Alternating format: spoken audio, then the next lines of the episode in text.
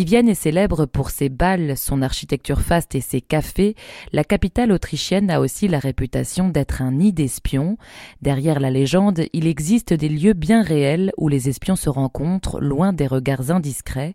La plupart se trouvent sur la Ringstrasse, le boulevard annulaire qui encercle le centre historique de la ville.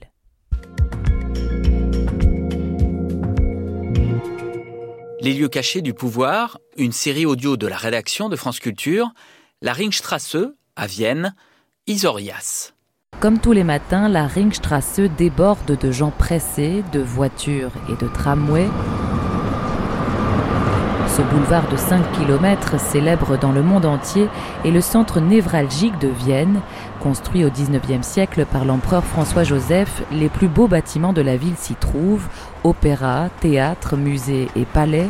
Les touristes se pressent par milliers sur cette artère qui encercle le premier arrondissement, le cœur historique de la capitale autrichienne. Ils viennent admirer le faste viennois, mais pas seulement.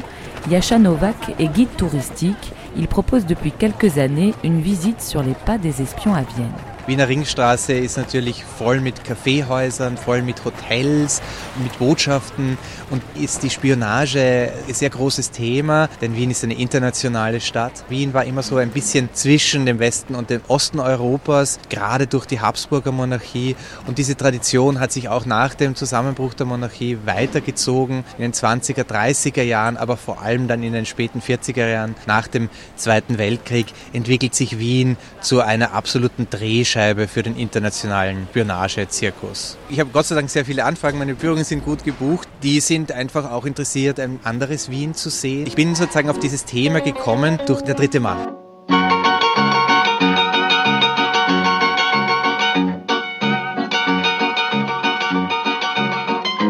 Culte du réalisateur Carol Reed qui met en scène Orson Welles en trafiquant de pénicilline recherché par la police, le troisième homme fut tourné en 1948 dans la capitale autrichienne, qui était alors divisée en quatre secteurs d'occupation alliés.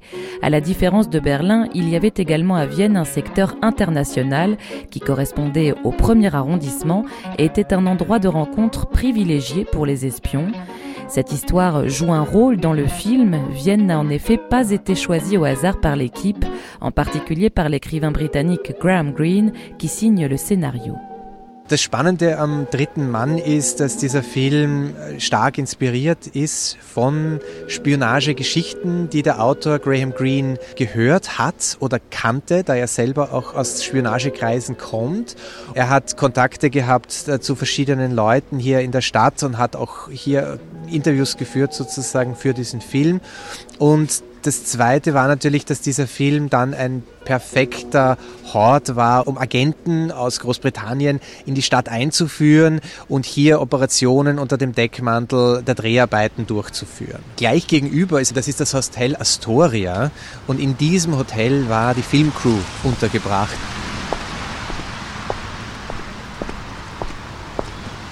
Nous parcourons quelques mètres sur la Ringstrasse et retrouvons Dieter Bacher, historien et chercheur, spécialiste des services secrets et de renseignement durant la guerre froide.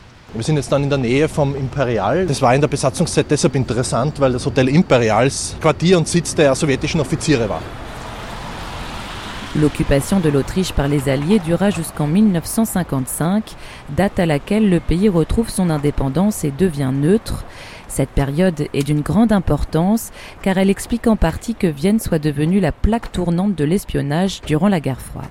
Kann man sagen, dass Wien deshalb auch einfach eine große Bedeutung für Nachrichtendienste, Spionage im Kalten Krieg hatte, weil wir zum einen die zehnjährige Besatzungszeit hatten, wo die Dienste natürlich ihre Strukturen zehn Jahre lang gut unbehelligt vorbereiten konnten. Dann der, der, Kalte Krieg, der Konflikt, wo Österreich als neutraler Staat direkt an der Trennlinie dem Eisernen Vorhang liegt und Wien ganz besonders, weil es im nordöstlichen Teil Österreichs liegt, was sich gerade jetzt nicht nur für Human Intelligence empfohlen hat, sondern natürlich auch in dem Bereich Signals Intelligence empfohlen hat.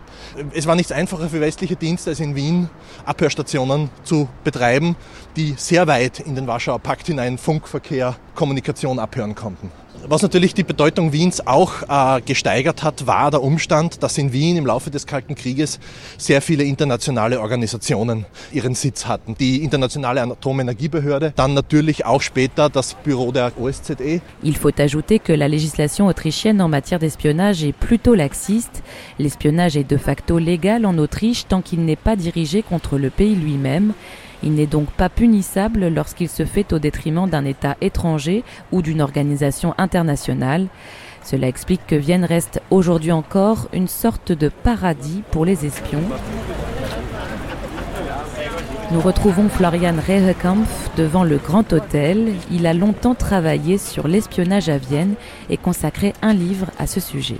Diese Ringstraßenhotels, diese großüppig opulenten Hotels sind eine gute Möglichkeit, um sich hier zu treffen. Man fällt nicht auf, es ist ein sehr internationales Publikum da und in Ruhe, ungestört, Dokumente durchgehen, ein bisschen plaudern, vielleicht Dokumente auch übergeben, beobachten. Das kommt noch dazu. Also die Gesamtanzahl der Personen, die in Wien oder in Österreich, wenn man das groß beschreibt, Spionageumfeld tätig sind, kann man die Zahl auf zwischen 5.000 und 10.000 Personen beziffern. Davon sind vielleicht 2000 mehr oder weniger in einer offiziellen oder halboffiziellen Funktion unterwegs. Nicht, dass auf deren äh, Visitkarte Spion draufsteht, das ist nicht so, aber die sind halt beim Militärattaché zum Beispiel in der Abteilung oder etc.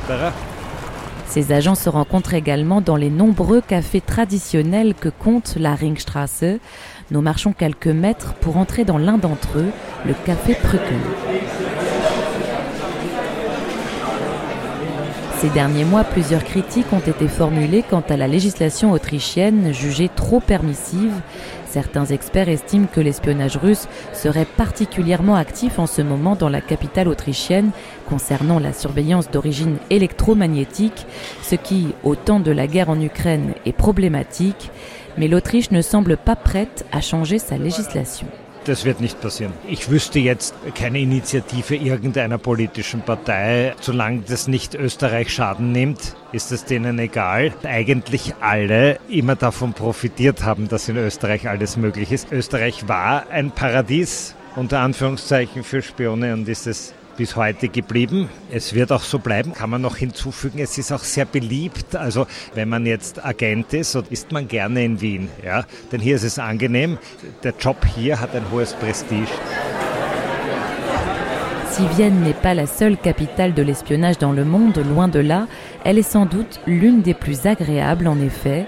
C'est devenu un élément de son identité et cela ne semble pas prêt de changer.